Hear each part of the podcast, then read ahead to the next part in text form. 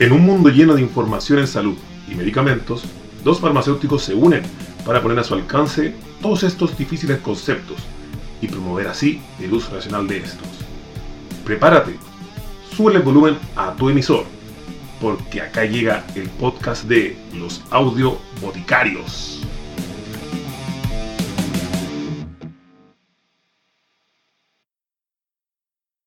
Bienvenidos a lo que sería nuestro segundo capítulo de Audio Boticarios. ¿Cómo están chicos? Tanto tiempo sin... Para sin nosotros nos no, para nosotros no, porque en verdad grabamos esto directamente después de eh, la grabación anterior. Igual es es importante aclararlo porque de hecho hay que decir en qué fecha estamos, ya que vamos a hablar más que mucho de actualidad en este momento. Eh, hoy día estamos a 2 del 5, a 2 de mayo De 2020. 1990. Esto es un podcast para el futuro. No, do- eh, Entonces, 2 de claro. mayo del 2020. Entonces, claro, probablemente esto va a salir en como tres meses más. Pero vamos a tener un pequeño desfase, que ojalá no pase nada demasiado eh, radical en este tiempo para que ustedes estén lo más actualizados posibles.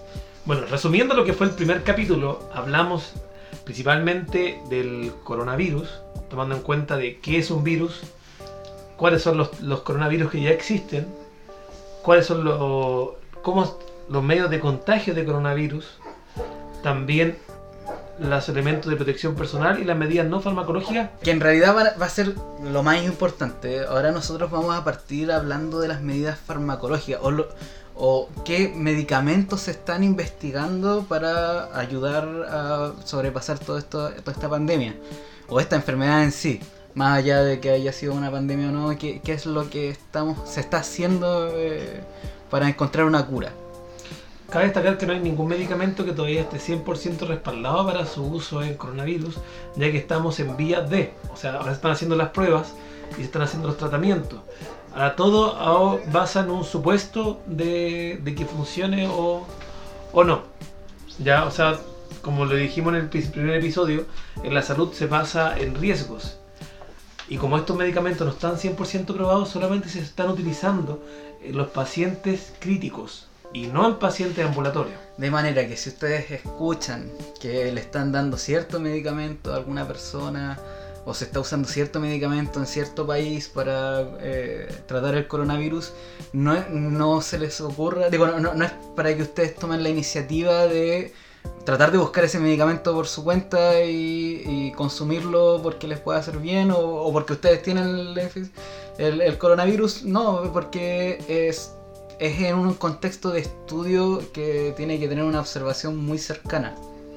Entonces, partiendo con esto, vamos a comenzar a hablar del medicamento que se habló eh, de que se estaba utilizando en el coronavirus y sus ventas aumentaron al punto de que el Instituto de Salud Pública, que es la entidad chilena o la agencia reguladora chilena encargada de normar o poner las leyes con respecto a medicamentos y autorizar su funcionamiento, generó una indicación de que ese medicamento desde ahora en adelante se va a vender con receta retenida.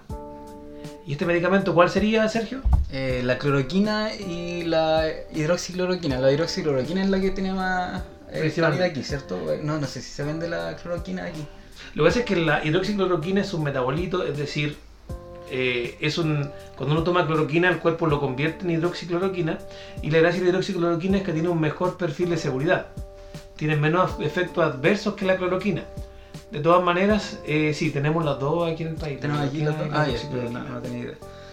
Eh, en, en todo caso, eh, en la demanda de esos medicamentos subió un montón y había un montón de gente que se conseguía el medicamento y lo estaba utilizando cuando son medicamentos que eh, tienen graves eh, efectos secundarios y efectos adversos que podrían darse en, un, en una situación de poco control.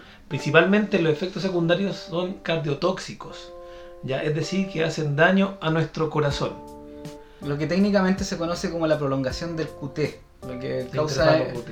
de- sí, pues, de- del intervalo QT, lo que causa en pocas palabras una arritmia que puede ser mortal. Ya, este intervalo QT se refiere a las líneas o dibujos que uno ve en un electrocardiograma, que cada punto tiene una letra que se conoce y el QT comprende desde el inicio al final y el que se prolonga en esta, estas líneas, que es lo que se lee como el, prolongación del intervalo QT. Esto es lo que conlleva, como dijo Sergio, a arritmias y en personas que tengan afecciones cardíacas o ya sufran de ciertos tipos de arritmia podría ser hasta mortal. Por ende, este medicamento no es recomendable su uso en ambulatorio. Solamente bajo estricto supervisión médica. O sea, para personas que de verdad... Y en especial en estos casos que no, no es como su, su función principal, no es una cosa que eh, se, esté establecido que te sirve y eh, se- debería solamente utilizar para eh, el coronavirus bajo una estricta observación médica.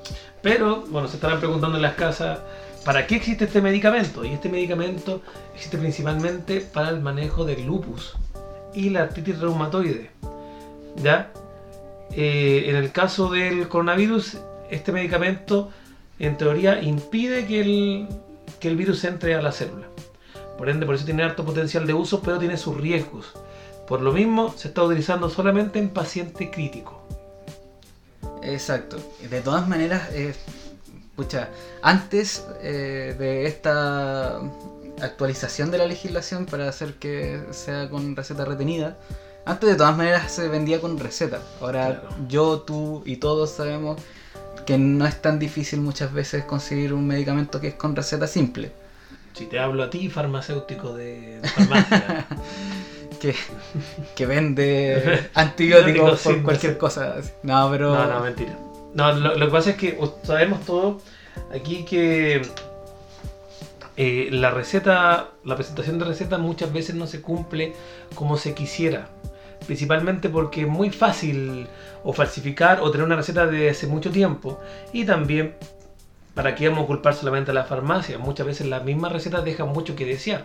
Muchas recetas con suerte llevan el nombre del paciente, llevan los datos. Entonces, una manera más restrictiva de este uso es la solicitud de receta retenida, donde deben solicitar que venga la receta bien llenada con todos los datos del paciente y esta se almacena en la farmacia y se evita que el paciente la vuelva a comprar de nuevo. No, Ese es el objetivo. También hay un problema en como el sistema de las recetas también. pues, Si, si es que uno se rigiera directamente de, de vender con receta todo lo que... Digo, solamente con receta, lo que está dicho con receta eh, es una cosa impracticable. O sea, no- casi ningún antiinflamatorio es, es con- sin receta. ni Hay muy pocos medicamentos sin receta. Uno tendría que tener receta para cualquier cosa.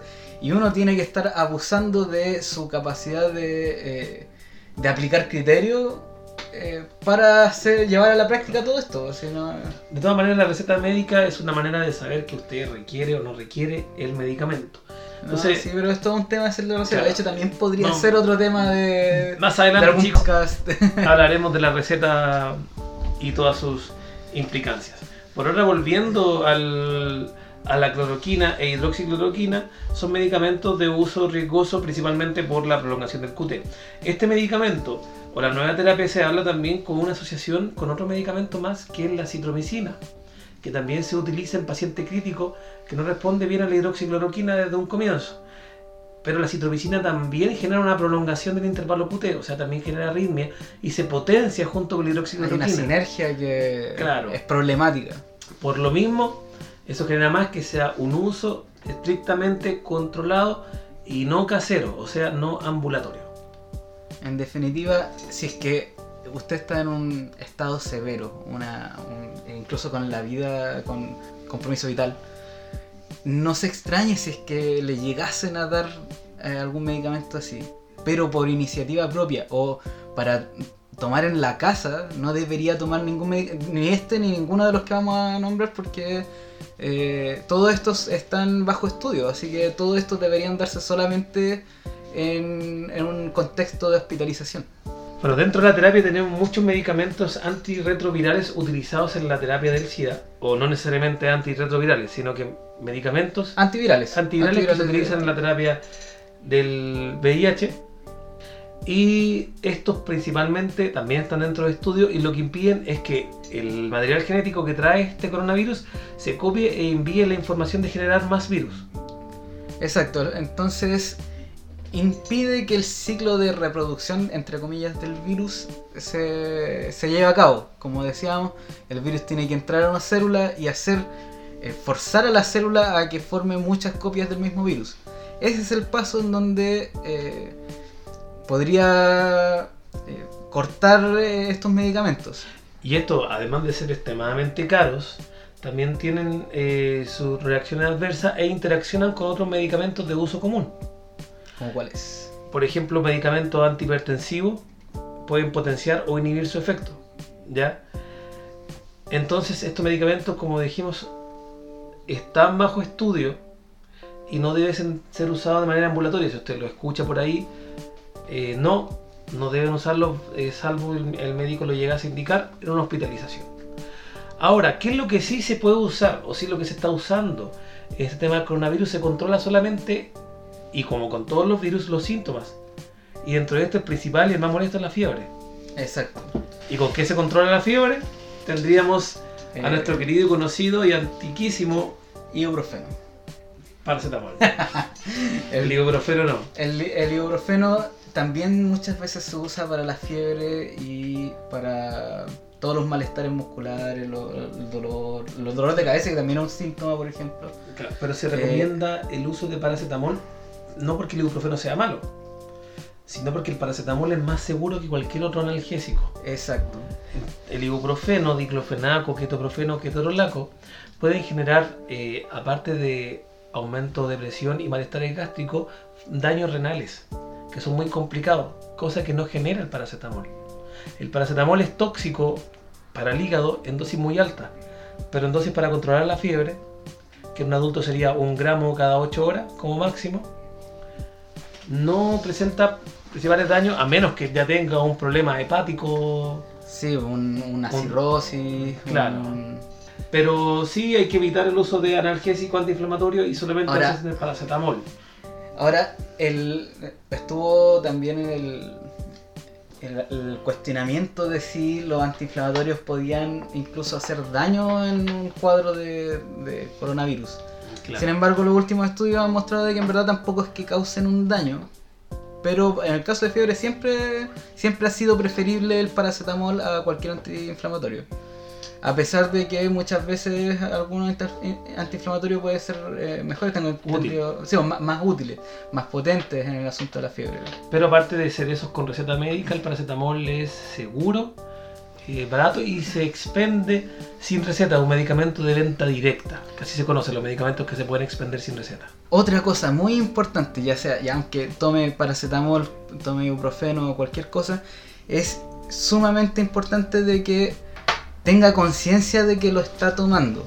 Es decir, si usted todavía no va al médico y tiene fiebre, tiene que o dejar de tomar eh, el, el paracetamol o el, medicamento antes de ir al médico para que el médico pueda saber cuáles son los síntomas que realmente tiene, que en este caso por ejemplo sería la fiebre, o avisar eh, directamente al, equipo médico de que yo estoy tomando estos medicamentos, tomé esto porque yo tenía una fiebre muy, muy fuerte, entonces porque puede que yo me tome un paracetamol, se me pasa la fiebre y voy- cuando voy al médico no tengo fiebre y no me hacen el test para el coronavirus. No, También considerar algo muy importante, los adultos mayores principalmente toman paracetamol para el manejo del dolor de la artrosis.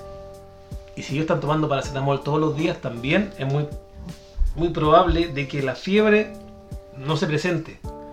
Entonces, ¿qué va a pasar en ellos? Pueden, no se puede creer que están asintomáticos, pero sí pueden estar sufriendo fiebre. Aparte de que los adultos mayores presentan una temperatura corporal más baja que las personas normales y te pueden hacer fiebre a 37 y 38 grados. De manera que siempre, siempre tener bien presente todos los medicamentos que están tomando y en el caso de necesitar eh, una atención médica, tienen que decirle los medicamentos que están tomando, sin olvidar eso porque por ejemplo yo de repente si es que yo fuera hipertenso y tomo unos medicamentos todos los días quizá me tomé un paracetamol y no lo cuento No lo considero. no lo considero Claro. porque no es un medicamento que estoy tomando todos los días no pero es que justo antes de ir al médico o el mismo día que fue el médico me tomé el paracetamol tengo que decir eso tengo que decir qué medicamentos me pueden estar haciendo efecto en este momento Entonces, por lo mismo, el paracetamol deben considerarlo como un medicamento que podría estar ocultando la fiebre y pueden creer que nunca la presentaron, pero sí la tuvieron. Y también tenerlo en cuenta en los adultos mayores que están tomando eh, paracetamol constantemente, ya que pueden estar sintiendo los eh, eh, sufriendo los síntomas, estar infectados, pero no estar sintiendo nada porque el paracetamol lo está enmascarando. Otra de las dudas que se produce harto en las personas es el uso de su terapia antihipertensiva, ya que se hablaba de que antihipertensivos como enalapril o losartán podían aumentar el riesgo de contraer coronavirus. ¿Qué sabes de eso, querido Chechito? Bueno, como en nuestro primer capítulo nosotros eh, habíamos dicho de que el mecanismo de los virus, el primer paso vendría siendo la, la adherencia a la célula huésped. Que se tienen que pegar, se tienen que unir a la célula huésped para que después la célula la introduzca, dentro- eh, pueda, pueda introducir el virus.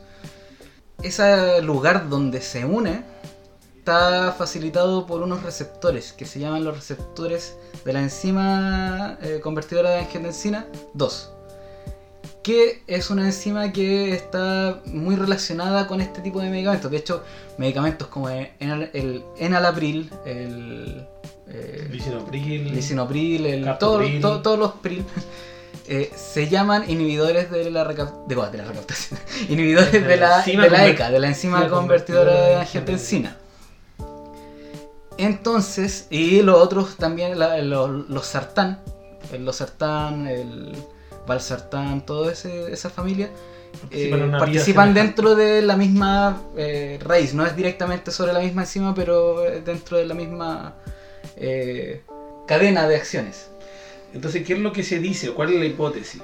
La hipótesis es que el tomar estos medicamentos aumenta el riesgo de, de que el virus se pueda unir más fácilmente a la célula.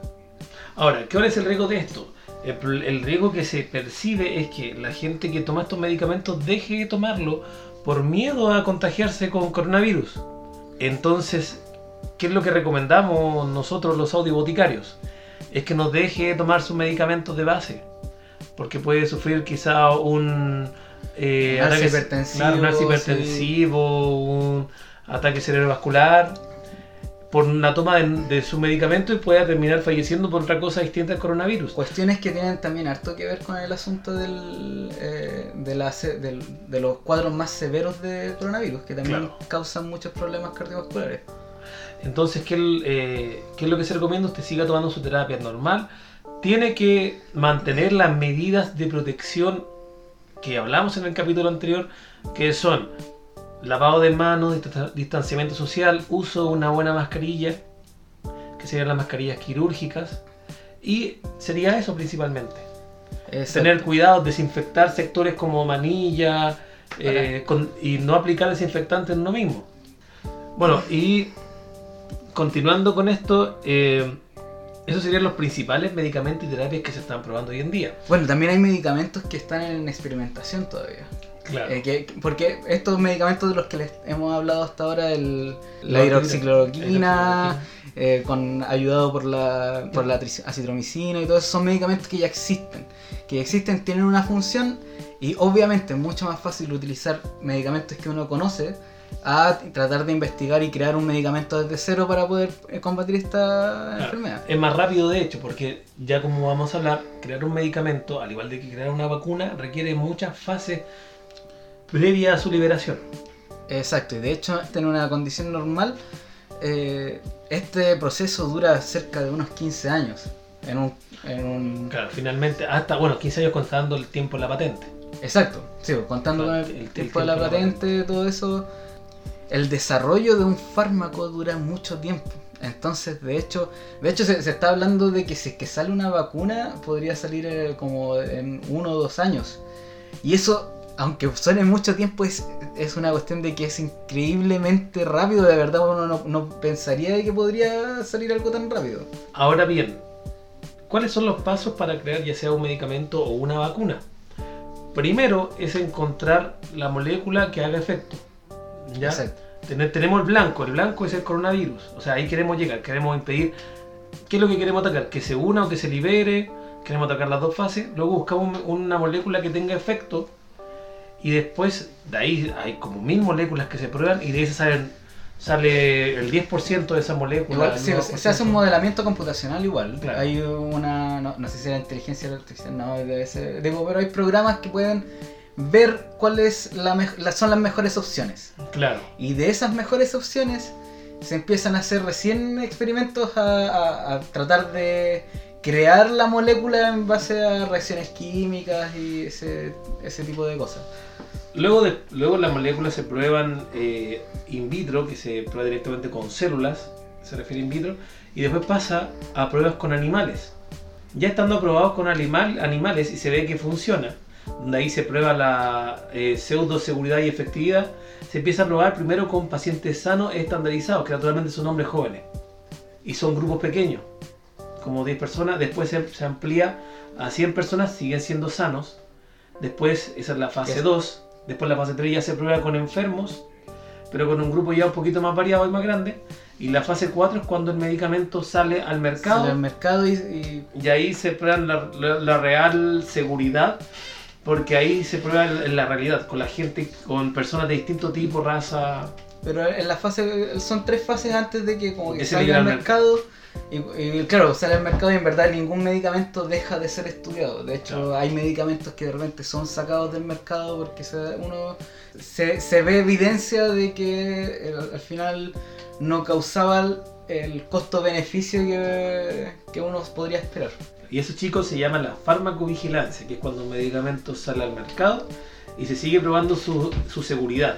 Y ahí vienen los reportes de reacciones adversas, que cuando uno se- un medicamento se siente mal, uno puede ir a avisarlo a la farmacia o avisarlo directamente con el médico. Igual es algo bien que, que todavía, todavía no está al 100% ni en el mundo ni aquí en Chile. Implementado al 100% ya Exacto. que la gente tiende a normalizar la reacción adversa o los médicos no lo reportan o cuando uno algo le cae mal la deja de tomar. Nuestro consejo es que si usted llega a sentir una reacción adversa por medicamento, avise automáticamente ya sea al, al farmacéutico de su farmacia más cercana o al médico tratante. En verdad que puede ser cualquier profesional de la salud. Cualquier profesional Sí. de la salud tiene, que, que tiene- puede reportar. Ahora, por la ley verdad, está obligado a reportar la reacción ahora, adversa médica. ahora ya, igual estamos hablando así como de la realidad y todo eso. Hay muchos que no saben hacerlo. Y- Pero está el, Sí, no, puede el- llamar al el- ISP. de hecho, el, el mejor eh, o el que más recibe, yo, yo me imagino que el que más recibe capacitación para eso es el farmacéutico. Sí, bueno, el químico farmacéutico, eh, Pero de por excelencia, maneras- es el, el, de hecho el que más reporta reacción adversa a medicamentos,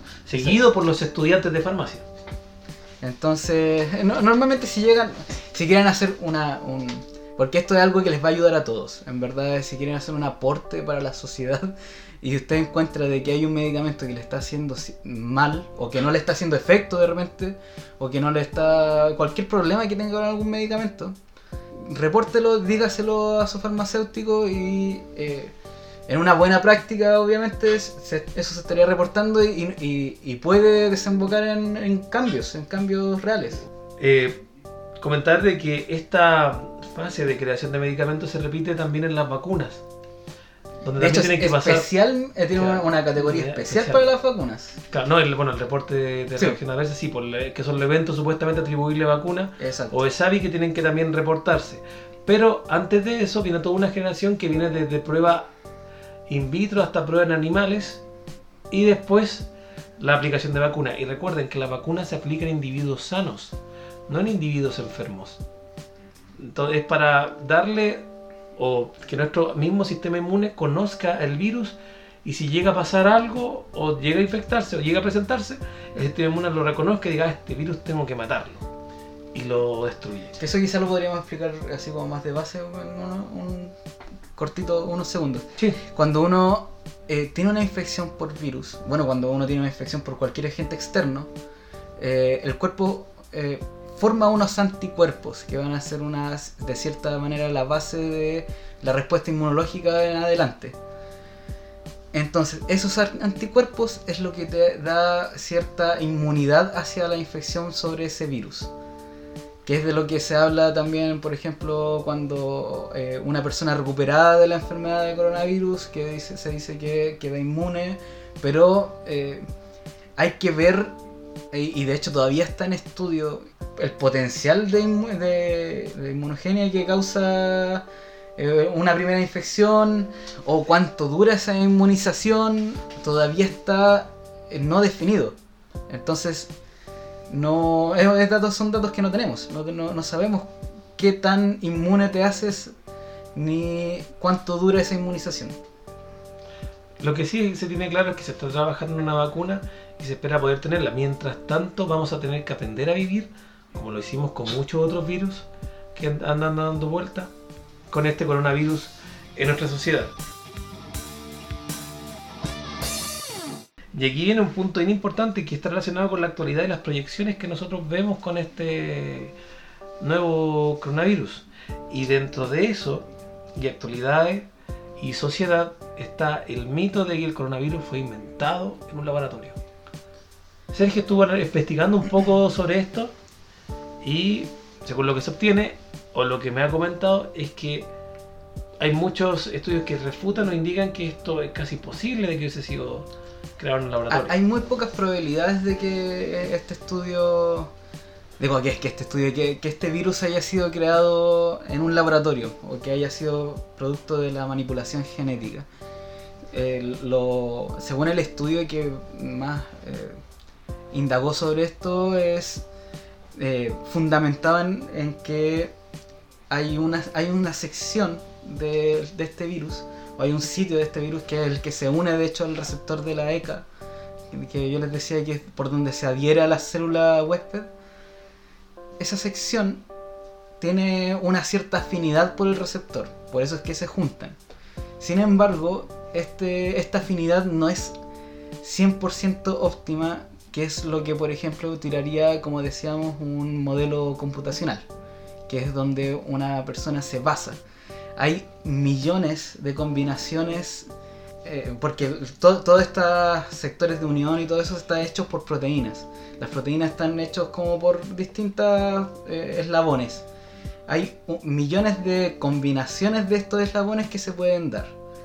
Y para dar con una combinación que sea afín y que no sea óptima, o sea, que no sea ayudada por un, sistema computacional, eh, sería, sería probar con muchas, muchas combinaciones antes de lograr una, una combinación como, como esto. O sea, si es que fuera un humano el que lo hace, sería habría usado un método excesivamente arcaico para, Digo, eh, claro, más que arcaico, eh, probablemente de que es algo o demasiado rebuscado o algo que un modelo computacional nunca te daría como opción sí, no, de que se uniera de esa manera. O sea, esto es algo que quizás está mutando o cambiando en el mundo de hace mucho, mucho tiempo. Y es lo que pasa en la naturaleza. En la naturaleza las mutaciones son al azar.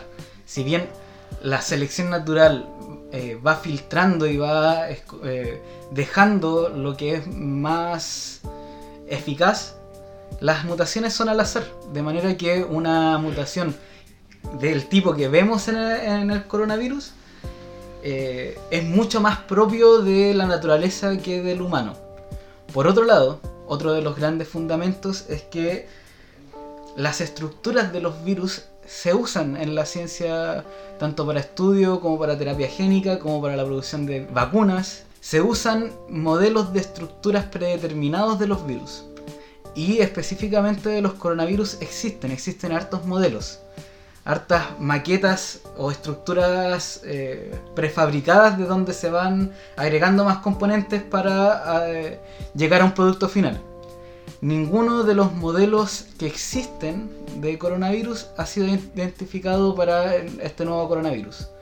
De manera que también, o sea, estaríamos hablando de una, eh, un laboratorio hiper secreto, está con una misión ultra importante y muy que necesitas como lo más, lo más secos pero con, utilizando cero tecnología y cero avance de lo que se ha, llegado hasta ahora en la ciencia, al menos en esa área.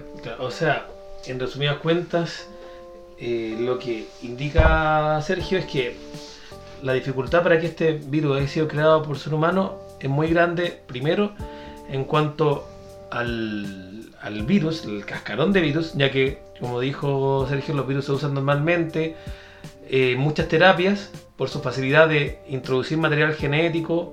De hecho, la terapia génica utiliza los virus para que la misma célula genere el medicamento o la solución a la enfermedad. ¿Ya? Que por una parte era la razón por la que decían que el coronavirus podía ser inventado. Pero este mismo cascarón de virus es nuevo. Entonces habría sido, no usaron virus de base que anteriormente se habían visto. ¿Ya? Y aparte, de que la secuencia de unión no es óptima como la que arrojaría un sistema computacional.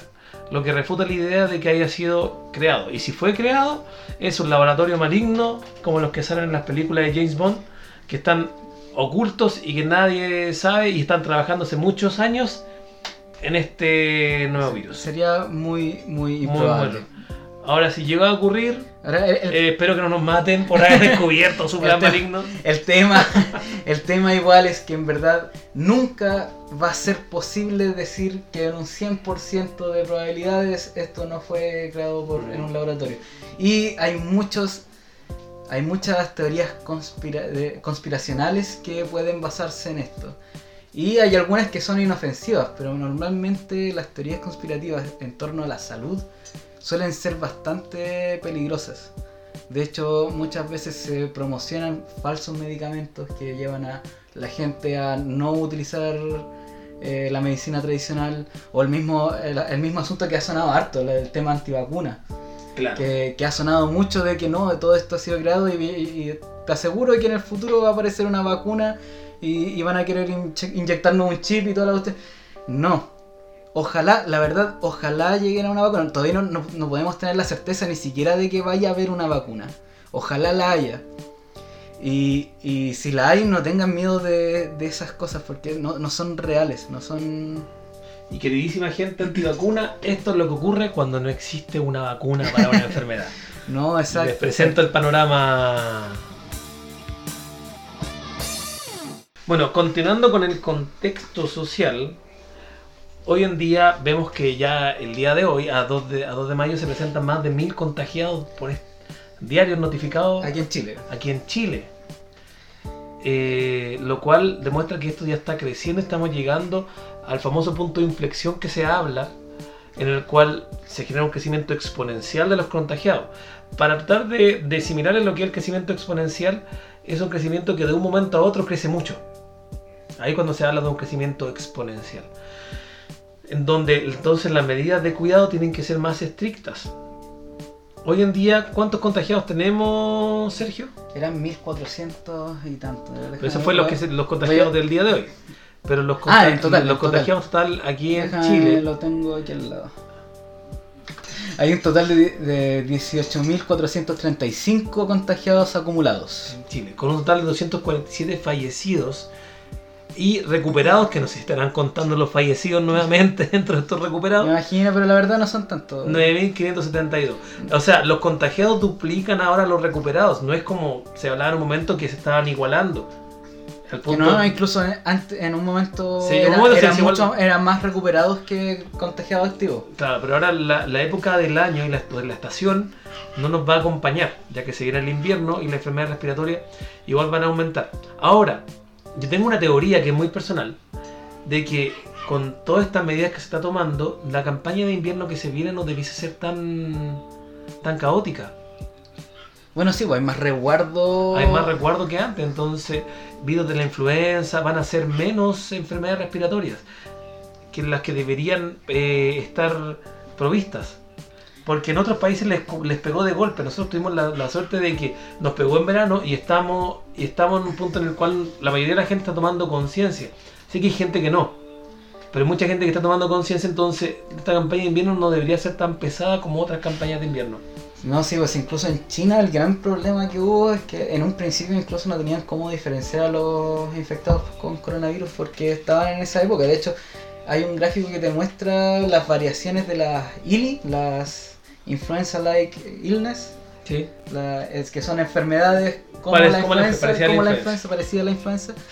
Y hay, y de repente cuando llegan a, a cuando se empieza a descubrir esta cuestión del coronavirus, hay un pic pero gigante, hay una, una pendiente súper grande que, que, aume- que aumentaron mucho las enfermedades respiratorias, por ejemplo. Entonces, ese es el, el principal. O sea, lo, que, lo que yo, y bueno, y, y al parecer hecho yo también comparte, que probable- probablemente si seguimos con estas medidas podemos tener una buena campaña de, de invierno. Ahora, ¿cuánto tiempo estaremos viviendo con este virus? Y aquí viene el tema de la nueva normalidad que se habla tanto, es que probablemente este, este problema sanitario a nivel mundial puede durar hasta dos años. se, se estima, porque un virus no desaparece de la noche a la mañana. Lo que sí es que vamos a tener que adoptar estas medidas sanitarias y empezar a, a, lamentablemente, tomar esta nueva normalidad porque este virus va a andar rondando siempre. Hasta que nos salga una vacuna, No, antes va de tener un, un, eh, tratamiento eh, clínico que te lleve a, a curar, Claro. no, esto no, no va a parar, no va a parar. Eh, quizá va, vas a bajar el- ciertas necesidades, quizá vas- va a bajar la necesidad de tener tantos respiradores activos en un mismo momento y cosas así, porque quizás hasta llega un punto en que todos vamos a haber estado contagiados una vez. Claro, de hecho es muy probable que todos nos contagiemos y eso hay que avisar, y lo estamos avisando ahora. Eh, no tengan miedo, pero yo creo que es una realidad que va a ocurrir y lo único que podemos hacer es tener la, tener, usar las medidas de, de protección no farmacológicas que son, lo vamos, lo vamos a repetir muchas veces en este podcast porque es importante recordarla, el lavado de manos, el distanciamiento social y el uso de algún elemento de protección como la mascarilla.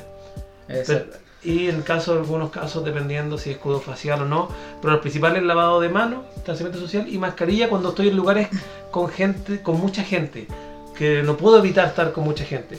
Como lo es, por ejemplo, puede ser el trabajo, dependiendo de la zona, si ustedes trabajan con contacto directo con gente, puede ser o el supermercado o puede ser el metro. Ahí es donde uno tiene que empezar a cuidarse. Ahora, de todas maneras, esto no, no, no queremos decir, por ejemplo, el hecho de que todos nos vamos a contagiar, de que entonces no importa cuándo No. me contagie ni nada. Es, es, es muy distinto, porque, de hecho, en primer lugar, mientras más tarde te contagies, más se va a saber de la enfermedad y va a ser mejor, aunque ni siquiera estés en un cuadro severo, va a probablemente cursar la enfermedad de una mejor manera porque la gente va a saber abordar mejor, de mejor manera la enfermedad. Partiendo por eso ya va a ser más fácil. De hecho, eh, el New England Journal of Medicine está publicando de manera gratuita todos los estudios y avances que hay sobre el coronavirus para que la gente pueda estudiar y aprender y poder encontrar quizá algo que a, un- a alguna otra persona no se le haya ocurrido. ¿sí? O sea, está todo el país enfocado en tratar esta pandemia. Pero de todas maneras, como tiene una alta tasa de, de contagio, es muy probable que eh, todos nos contagiemos. ¿Cómo puede que justo usted nunca se contagie?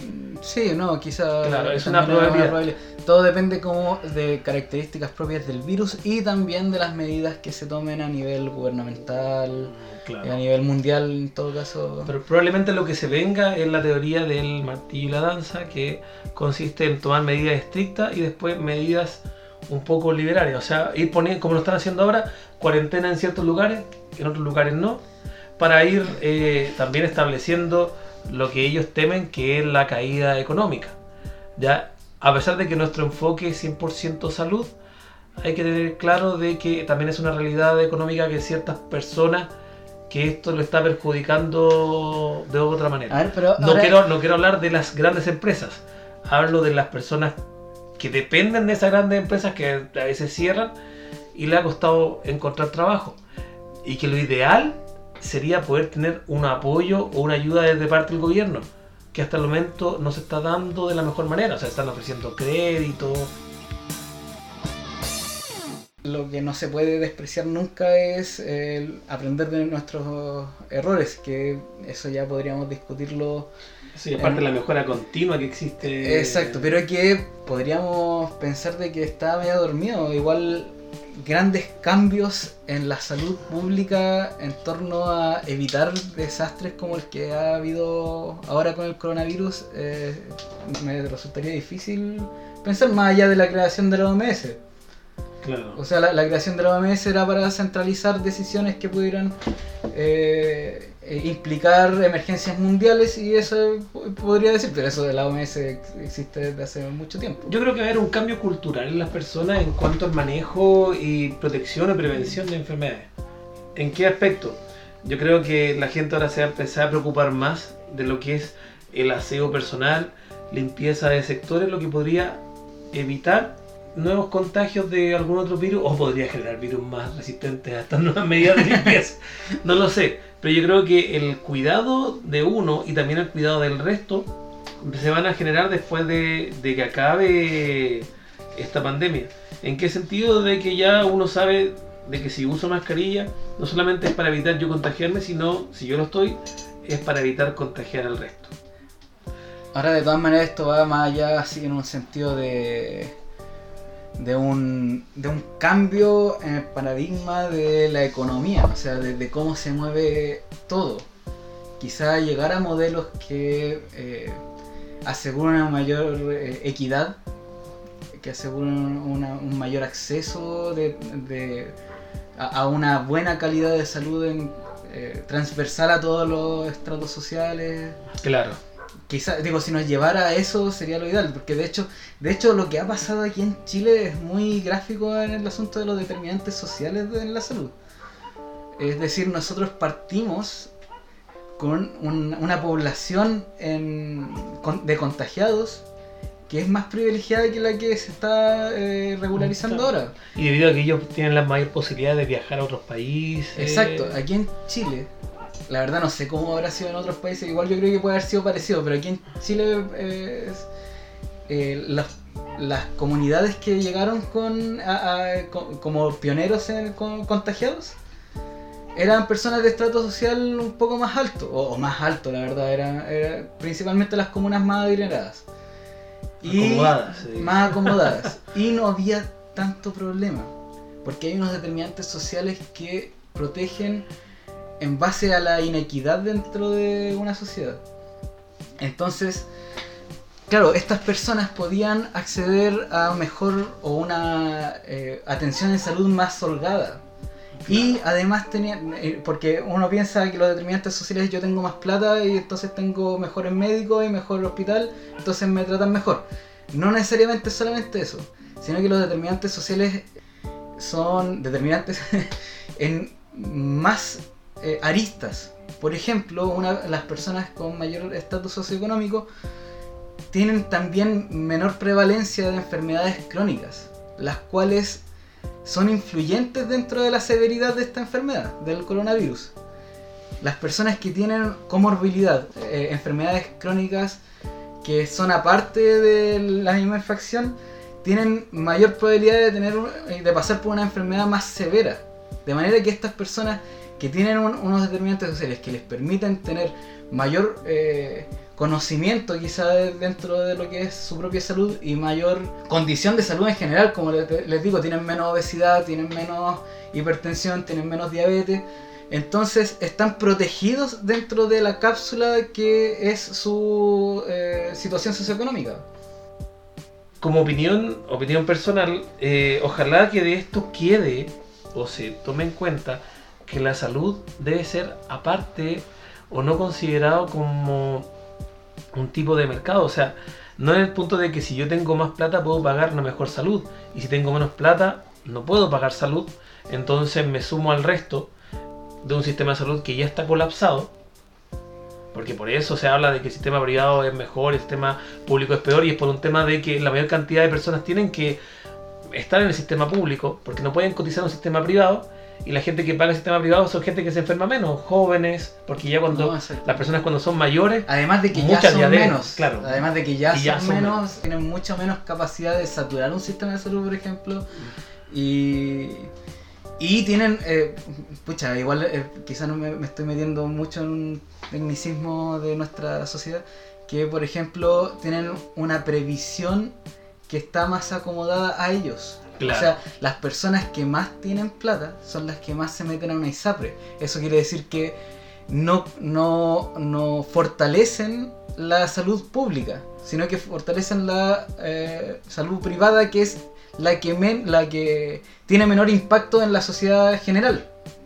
Entonces, eh, nuestra idea es que ojalá de esto nazca o se entienda el concepto de que la salud tiene que ser transversal a tu situación económica, ya que no porque tengas menos o más tienes derecho a estar más o menos saludable, sino que las medidas sanitarias tienen que ser transversales para todas.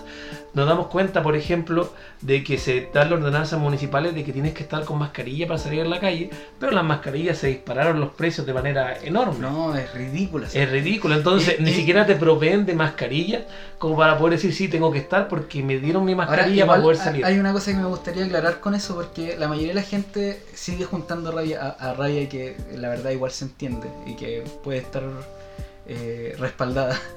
Rabia contra las farmacias por eso, pero muchas veces en gran parte de, la culpa de que se vaya subiendo tanto los precios eh, no es de la misma farmacia, sino que va más arriba, va, va por los productores de... distribuidores, claro.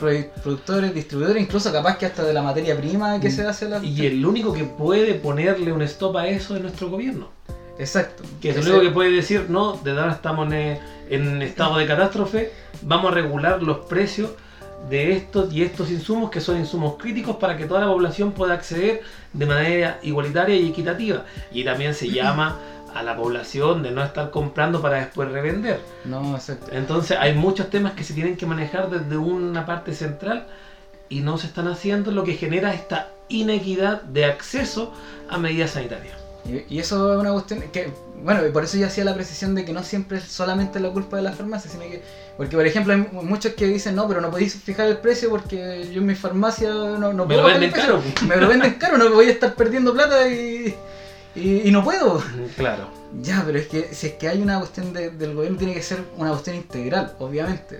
Si es que la, eh, la farmacia está diciendo, me están vendiendo muy caro la cuestión, también debería el gobierno decir, ya entonces vamos a hablar con los productores para que tampoco estén inflando sus precios.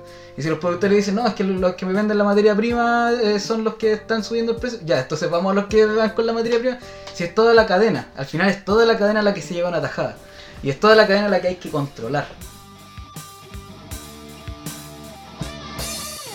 ¿Te gusta cuál ha sido, cómo han sido las medidas del gobierno? ¿Qué cosas te parecen buenas? ¿Qué cosas te parecen malas? ¿Qué, ¿Cuál es tu opinión sobre todo eso? Mi opinión principal no, no me gusta el actor del gobierno porque se ha pisado la cola.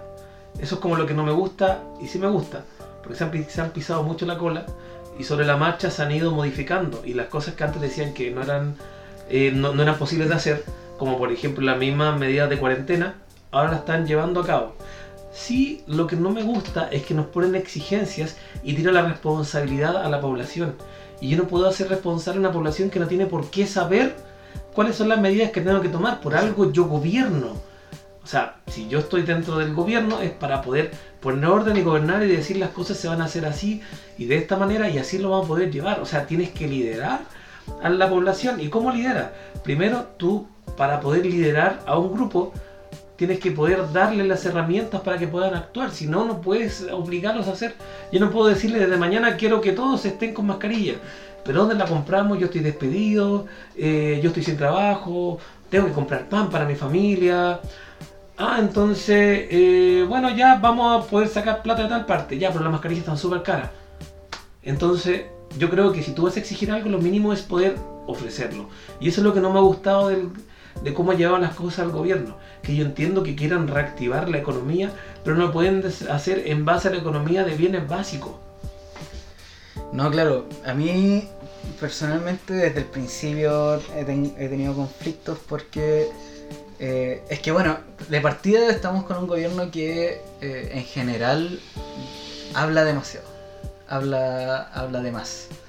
Cuando se estaban vanagloriando con las pocas muertes que habían aquí en Chile, eh, todos sabíamos que eso era una máscara, era una máscara porque hay, mucho, yo, yo derechamente dudaba de la legitimidad de esos números aunque de todas maneras esos números sí podían ser reales, pero de todas maneras tenía ese, esa explicación de, los determinantes sociales que comentamos delante, que en verdad eran ficticios, porque eso era mientras se mantuvieran encerrados eh, en ese círculo que tiene una mejor esperanza de sobrellevar todo esto. Después cuando se expandió ese círculo a la población en general, ya se, se, se, desmoronó esa cubierta que tiene, esa máscara que había. ¿eh?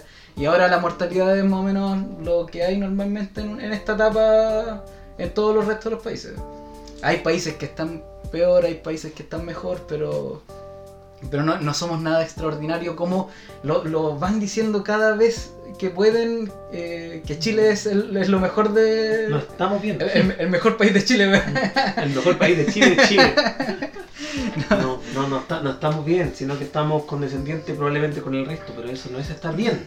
Exacto, ¿no? Y de hecho, dentro de las eh, declaraciones públicas que partan hablando de cómo están nuestros vecinos y todo, los números que tenemos pueden servir un poco para compararnos con otros países, pero no, no eh, es muy poco lo que podéis compararte porque tienes que tener las mismas formas de medida, tienes que tener las mismas capacidades de testeo, tenéis que tener...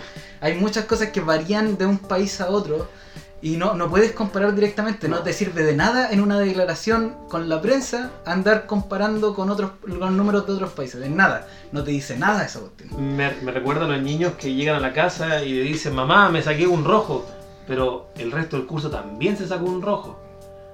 O sea, no puedes compararte si al final el problema tienes que solucion- Ahora, puedes, tú. puedes- puedes decirlo como Claro, para decirlo, informar, no cómo es- está el mundo. Claro, Pero, pero, pero, pero no- sí- pero ellos, pero su intención no es esa. Y tú sabes, tú te das cuenta de que su intención no es esa, Claro. que su intención es comprar para decir, ¿sabes No qué? Allá están peor. Ahí están peor. es lo mismo que el mismo ejemplo que di del niño que llega con una mala nota a la casa. Su intención es decir, me fue mal, pero fue porque a todos les fue mal. Pero en el fondo te fue mal. Sí. Entonces no, no, incluso no ese niño excusa. tiene más sentido porque al menos le hicieron la misma prueba a todos. Claro, de hecho, en esa parte tiene más sentido. Pero aquí no, aquí no. Y bueno, en, en todo caso, con respecto a eso, con respecto a, la- a las cuarentenas y a, la- a- bueno, y a las medidas para las, los primeros casos, eh, yo, yo encuentro que es vital lo que pasó en los primeros días, en la- Sí. las primeras semanas es vital porque de hecho sí se podría haber hecho una medida más restrictiva para los primeros Desde un casos. principio. De los primeros, digo, de- de- desde un principio, los primeros casos podrían haber dicho ya, yo tengo un caso positivo, voy a tenerlo en un pabellón donde vamos a ir a dejar todos los positivos, van a hacer una cuarentena efectiva, independiente de ellos, que nosotros vamos a resguardar. Mientras que, ¿qué pasó? Nada, pues los mandaban a la casa y, además con eh, orientación de qué es lo que podían, qué es lo que no podían hacer. Aunque capaz que sí tenían cierta orientación, pero la verdad es que no se cumplió. No se cumplió el, el resguardo que se debería haber tomado en ese momento. Y por eso se, se expandió eh, eh, los contagios. Entonces, eh, bueno, ya como no se puede llorar sobre la leche derramada, porque ya lo he hecho, hecho está. eh, no sabemos si el gobierno va a escuchar este podcast.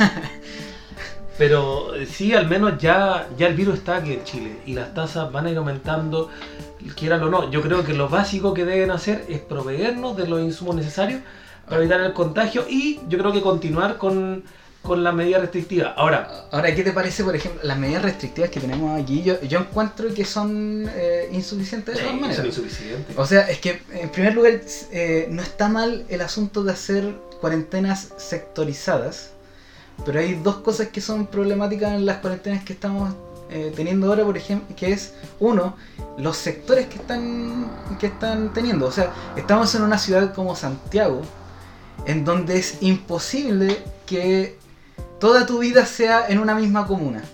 Entonces no te sirve de nada que haya una comuna en, eh, en cuarentena si es que la comuna al lado no está en cuarentena porque yo probablemente en mi día a día paso por esa comuna. Y voy a tener que pasar, si yo trabajo en otra comuna, voy a tener que ir igual, voy a tener que ir igual. Y esa cuarentena no, no, no, no se puede tomar en serio. Y no se toma en serio, de hecho en verdad en las comunas donde hay cuarentena tampoco hay ningún, hay muy poco control, muy poco control y las, las calles están llenas. Yo me acuerdo que cuando, cuando empezó, to- todavía esto no llegaba a Chile, uno veía cuando mostraban las medidas en China, en Italia, cuando ya estaba, había estado la embarrada. y decían ya cuarentena total. Y se, y se veían videos y, y fotos de las calles vacías y cómo todo eh, iba cambiando y todo eso. Aquí en Chile no está pasando eso. Yo, yo salgo eh, a- al supermercado y veo un montón de autos por las calles, eh, veo gente en parques, veo en todo, incluso en sectores de cuarentena total. Mm. Por eso es, es muy complicado y Te, te creería hacer una cuarentena sectorizada pero por regiones. claro. por ejemplo. O en, en comunas, o en comunas, pero que sean más, Por ejemplo, la, la comuna de Panguipulli, que ya sí, una persona probablemente pasa todo su día en Panguipulli. Si yo pongo una cuarentena total en Panguipulli, la gente no va a salir de Panguipulli ni va a entrar a Pangui- Panguipulli. Es que el problema es Santiago al final. po. Sí, el problema El es Santiago. Ahora, pero, eso es lo que voy. Las de hecho, en las, las cuarentenas eh, sectorizadas eh, fuera de Santiago, o en las ciudades no tan grandes, no tan metrópoli como eh, en, en otras regiones, fuera, fuera de, de las ciudades grandes, la- las cuarentenas sectorizadas igual funcionan. La- eh, ponen cuarentena y van disminuyendo los casos nuevos. Pero aquí en Santiago y en las ciudades grandes, Concepción, Valparaíso, esa cuestión no funciona. No funciona porque no. Hay, que buscar, hay que buscar otra medida o más restrictiva. El problema siempre van a ser el tema de los trabajos, eh, gente que no y ahí no está recibiendo la- el apoyo o la ayuda para poder continuar con su día a día.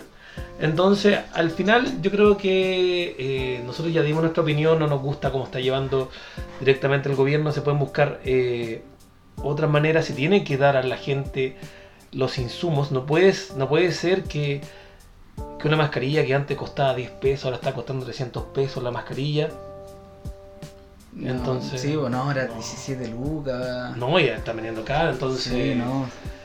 Entonces yo creo que el, Lo- el- el- ahora- el llamado... Ahora, de todas maneras, estuve viendo una confer de como una clase de Ya. la ACDIS, de la del- de la- una, un centro avanzado de enfermedades crónicas que es ahí entre la Chile y la Cato, si no me equivoco, ¿cierto? Sí, creo que sí. Eh, y están dando ciertas presentaciones. De hecho, si se meten a la ACDIS, ACC, D, I, S. No, ACC IDS. Sí, Ah, eh, sí. Si se meten van a poder ver algunas presentaciones, algunas charlas, cosas así que quizás son un poco más técnicas que lo que estamos hablando ahora, pero les puede servir.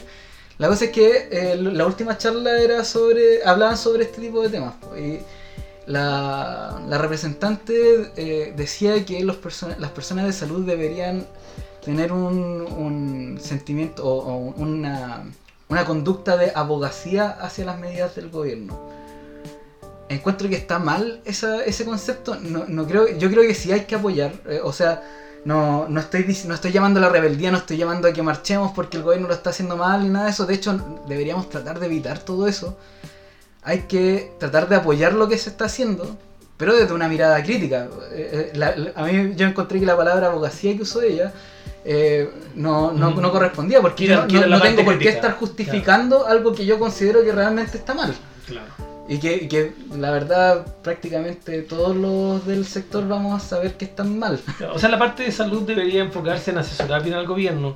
Si el gobierno tiene una propuesta en el cual no, o sea, en la propuesta tenemos que decirlo, eh, si bien no son tan restrictivas como debiesen ser, pero de que ayudan algo, quizá un pequeño porcentaje, No, ese que- porcentaje hay hay, que- que, hay que apoyarlo. No, y hay que poner su grano de arena. Claro, hay Ahora, que eso no quiere decir que yo voy a estar diciendo que se están haciendo bien las cosas cuando no se están haciendo bien. Claro, no. Hay cosas que sí se están haciendo bien. Por ejemplo, me gusta mucho el, el- el número de test que se están haciendo aquí en Chile.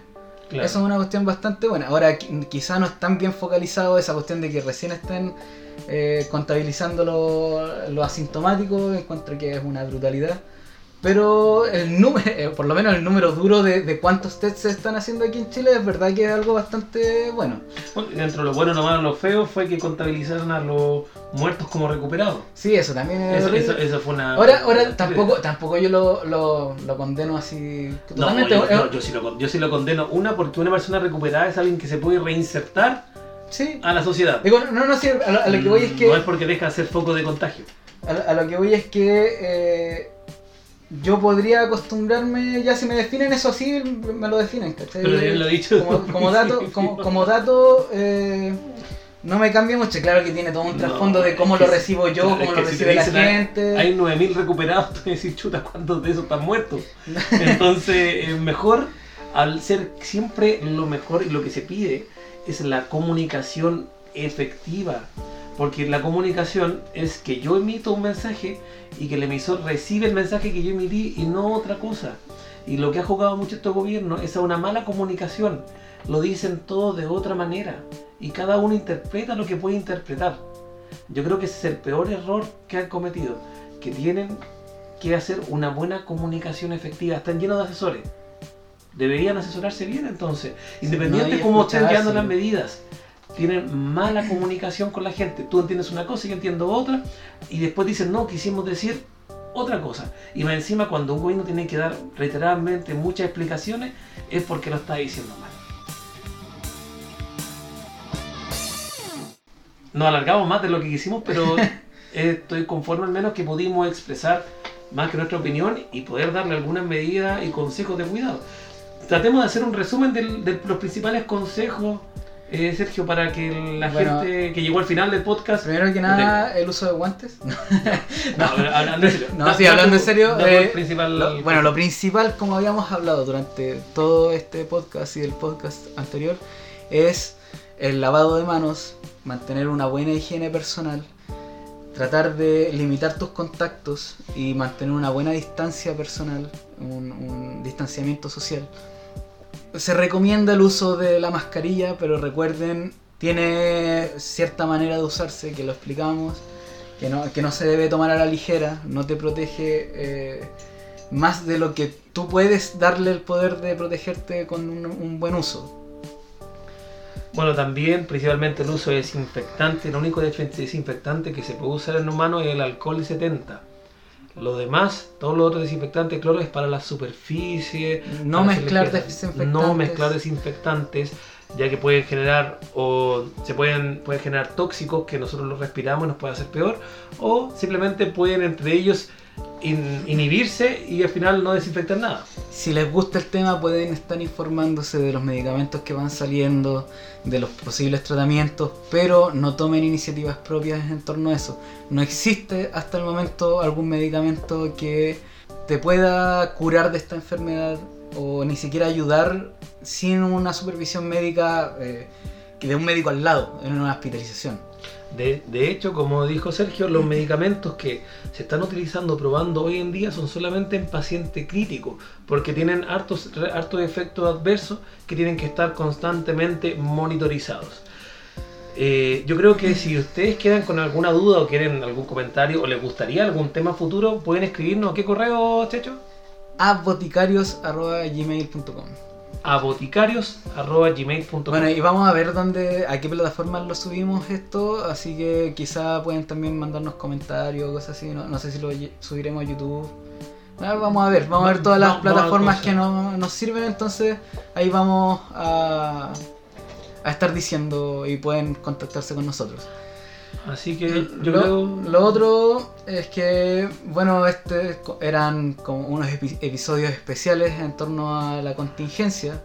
Y eh, probablemente si es que se da eh, la oportunidad vamos a, a volver al tema del coronavirus, pero en un- cuando pase un tiempo y tengamos más novedades. Y prepárense porque se nos vienen eh, muchos podcasts divertidos y entretenidos para esta época de cuarentena. Y como sabemos que en esta época lo que más se hace es ver Netflix o alguna otra plataforma de video, nuestro próximo podcast tratará de medicamentos y drogas en la ficción. Entonces vamos a ver eh, medicamentos que se, sean de uso en algunas películas o libros eh, y que nos puedan llamar la atención dando nuestra opinión sobre cómo podrían actuar, si es que sería posible tener una droga de este tipo. O si existe algo semejante ya en el mercado. Exacto. Ojalá, digo, no para que lo prueben. No, no, no, no es, no es para que lo prueben. Recuerden, nosotros buscamos el uso racional del medicamento, que es usarlo cuando realmente corresponda. Pero probablemente es por hacer algo un poco más lúdico y entretenido. en Ahora bueno, la tiempo droga de recreación quizás... No. No, no, no. Ahí, va- ahí vamos a estar hablando de eso. Quédense en sintonía para Quédense ver nuestras recomendaciones. Así que muchas gracias por escuchar a los audio boticarios. Audio Boticarios.